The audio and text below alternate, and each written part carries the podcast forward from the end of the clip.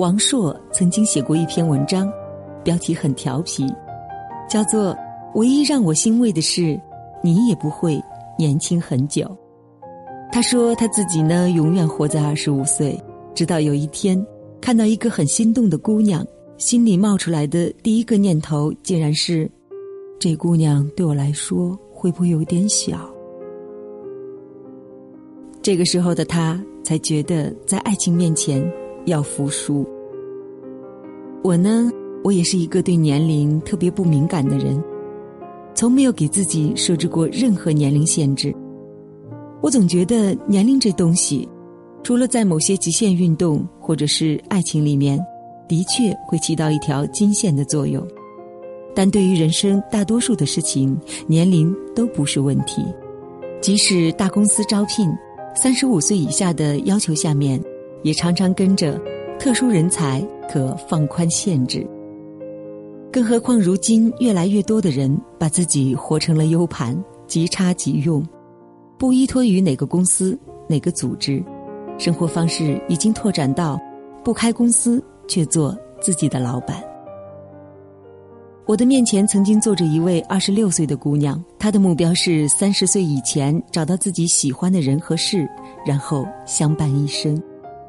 他说：“如果三十岁还没找到，我就认输，随便混了。”他的手指尖在茶杯的杯沿处一圈圈划过，仿佛那里面藏着一个慈悲的救世主，可以因为貌美如花的撒娇而将一颗许愿星交到他的手里。我忍不住回想自己的三十岁，如今我爱的人和事，都不是在这个年龄之前搞定的。我将自己最宝贵的二十多岁浪费在一间暮气沉沉的国企里，但这丝毫没有妨碍我在三十岁之后奔赴新生活的步伐。在三十岁之前，获得名气和财富、爱情和婚姻，知道自己要什么，能做什么。当然是一件好事。然而，你又怎么知道你是否是另外一种人呢？比如说，适合在三十岁之前走得慢一点，积累足够的勇气，三十岁之后再迈出坚毅而沉稳的步伐呢？其实，关于年龄的紧迫感，每个人都有。当你发现主管比自己年轻，风头开始青睐九零后。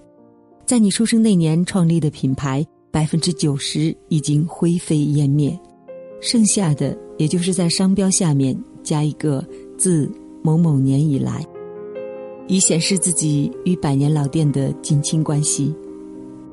你会觉得时间像被一下子偷走，而不是一天天过完。然而，因为年龄的紧迫感而给自己设置做某事的年龄上限。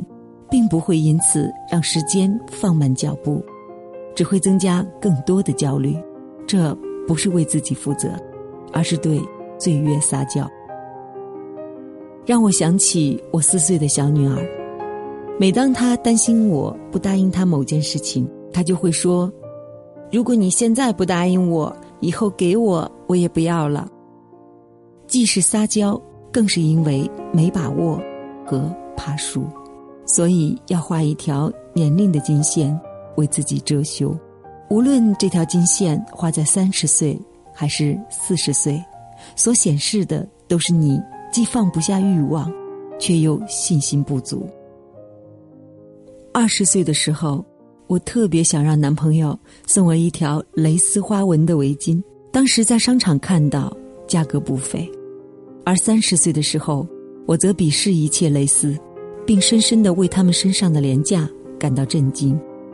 我当然不会承认是因为我的身材再也无法穿着蕾丝黑背心与短的不能再短的红色热裤，挤在公交车里享受身后男生的指指点点。哇，这女孩身材真好啊！人在每一个年龄段都会放下一些东西，这样的放下与输赢无关，它是对自我需要。更加具有自知之明之后的选择。生活不易，人干嘛跟自己过不去呢？当你发现有许多衣服已经不再适合你，与其悲伤岁月是把杀猪刀，不如欣喜若狂的认为自己的品味果然随着岁月的积淀而突飞猛进。你不再是一个随便的姑娘，随便换个工作，随便买件衣服，随便谈一次恋爱，不代表你老了，而代表你终于有选择的资格和能力了。与年轻相比，选择权更重要。能穿薄露透的时候，你在害羞；穿不了的时候，你在后悔。这是我心目当中唯一可成为输掉的人生。人的一生是在不断的与自己做生意，无论什么年龄，我们都不能做赔本的买卖。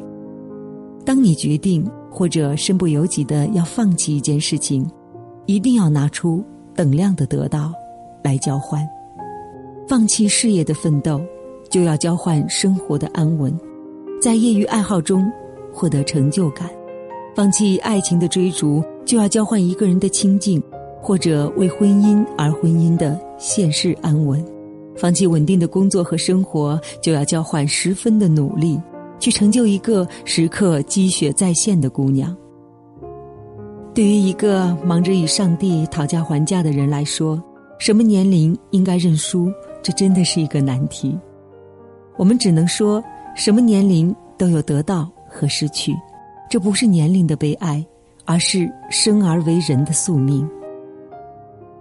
不要为失去的而悲伤，以为那就是年轻时的光耀；更不要因为失去而将你并不看重的东西加持了宝贵的光芒。失去的留不住，而得到的最重要。